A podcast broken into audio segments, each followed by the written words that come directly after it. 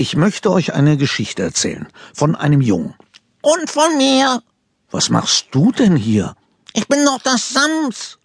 Ja, das weiß ich, aber du bist noch nicht dran. Ich bin dran, ich bin drin. Ohne Sams hat's keinen Sinn. Du, ich glaube, da gibt es ein Problem. Hast du manchmal ein Problem? Ist das sicher unbequem? Sag doch einfach dem Problem, es soll gehen und sich schämen. Hör mal zu, du bringst alles durcheinander. Ich möchte jetzt die Geschichte erzählen. Wie heißt denn deine Geschichte? Ein Sams für Martin Taschenbier. Na also, das Sams kommt zuerst. Nein, zuerst kommt Martin Taschenbier. Und wenn du mich nicht dauernd störst, dann kann ich jetzt beginnen. Also schön, ich will nicht stören, ihr könnt die Geschichte hören. Martin Taschenbier war nicht der Stärkste in der Klasse. Er gehörte eher zu den etwas Schwächeren. Martin war auch nicht gerade der Größte. Ja, genau genommen musste man sagen, er war klein. Nicht so klein allerdings wie Roland Steffen Hagen. Roland war sein Freund. In der Klasse saßen sie an einem Tisch, im Sportunterricht standen sie nebeneinander. Weil Herr Knorz, ihr Sportlehrer, die Kinder immer nach der Größe geordnet in einer Reihe aufstellte.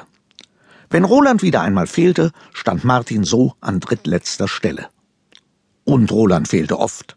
Wenn er nämlich keine Lust hatte, beim Sportunterricht mitzumachen, hustete er morgens beim Frühstück ein paar Mal und sofort schrieb ihm seine Mutter eine Entschuldigung. Mit Computer, das ging schneller. Auf diese Art hatte es Roland im letzten Schuljahr auf 18 Entschuldigungen gebracht. Martin fehlte selten.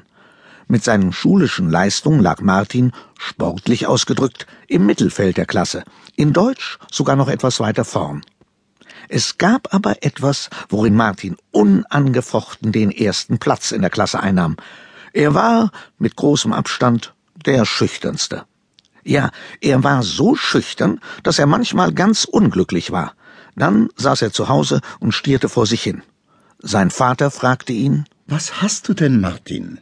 Ich weiß nicht, was ich machen soll. Ich trau mich, ich trau mich immer nicht. Was meinst du damit? Was genau traust du dich nicht? Alles, oder besser gesagt nichts, einfach gar nichts. Aber das stimmt doch nicht. Neulich im Freibad bist du vom Ein-Meter-Brett gesprungen.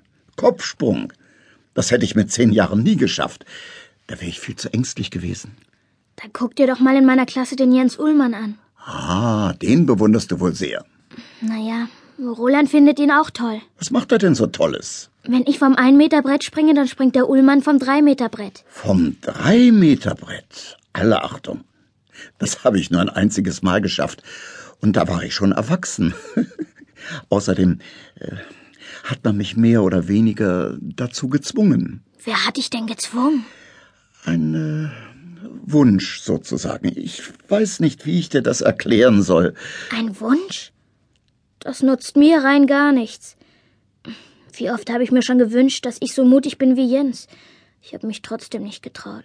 Ja, du bist nicht Jens Ullmann, sondern Martin Taschenbier. Jeder Mensch ist anders. Damit musst du dich abfinden. Mit den Lebensweisheiten seines Vaters wollte sich Martin nicht abfinden.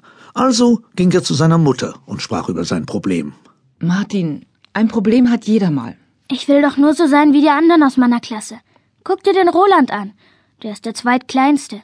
Und er traut sich viel mehr als ich. Der spricht sogar Mädchen an aus der 4b.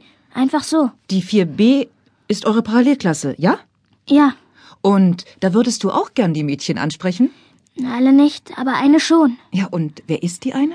Ich weiß nicht, wie sie heißt. Ich weiß nur, dass sie braune Haare hat, die sie hinten zusammenbindet. Dass sie in der Schubertstraße 12 wohnt und einen Hund hat. Und der beißt nehme ich mal an. Woher weißt du denn das alles? Ich bin nach der Schule mal hinter ihr hergegangen. An ihrem Gartentor war ein Schild. Warnung vor dem Hund oder so ähnlich. Da traue ich mich doch nicht durch das Tor. Den Jens Ullmann würde das gar nicht stören. Der würde einfach reinspazieren, ob da ein Hund ist oder nicht. Du bist eben vorsichtiger als andere. Ach was, ich habe einfach keinen Mut. Das ist es. Kein Mut. So, so.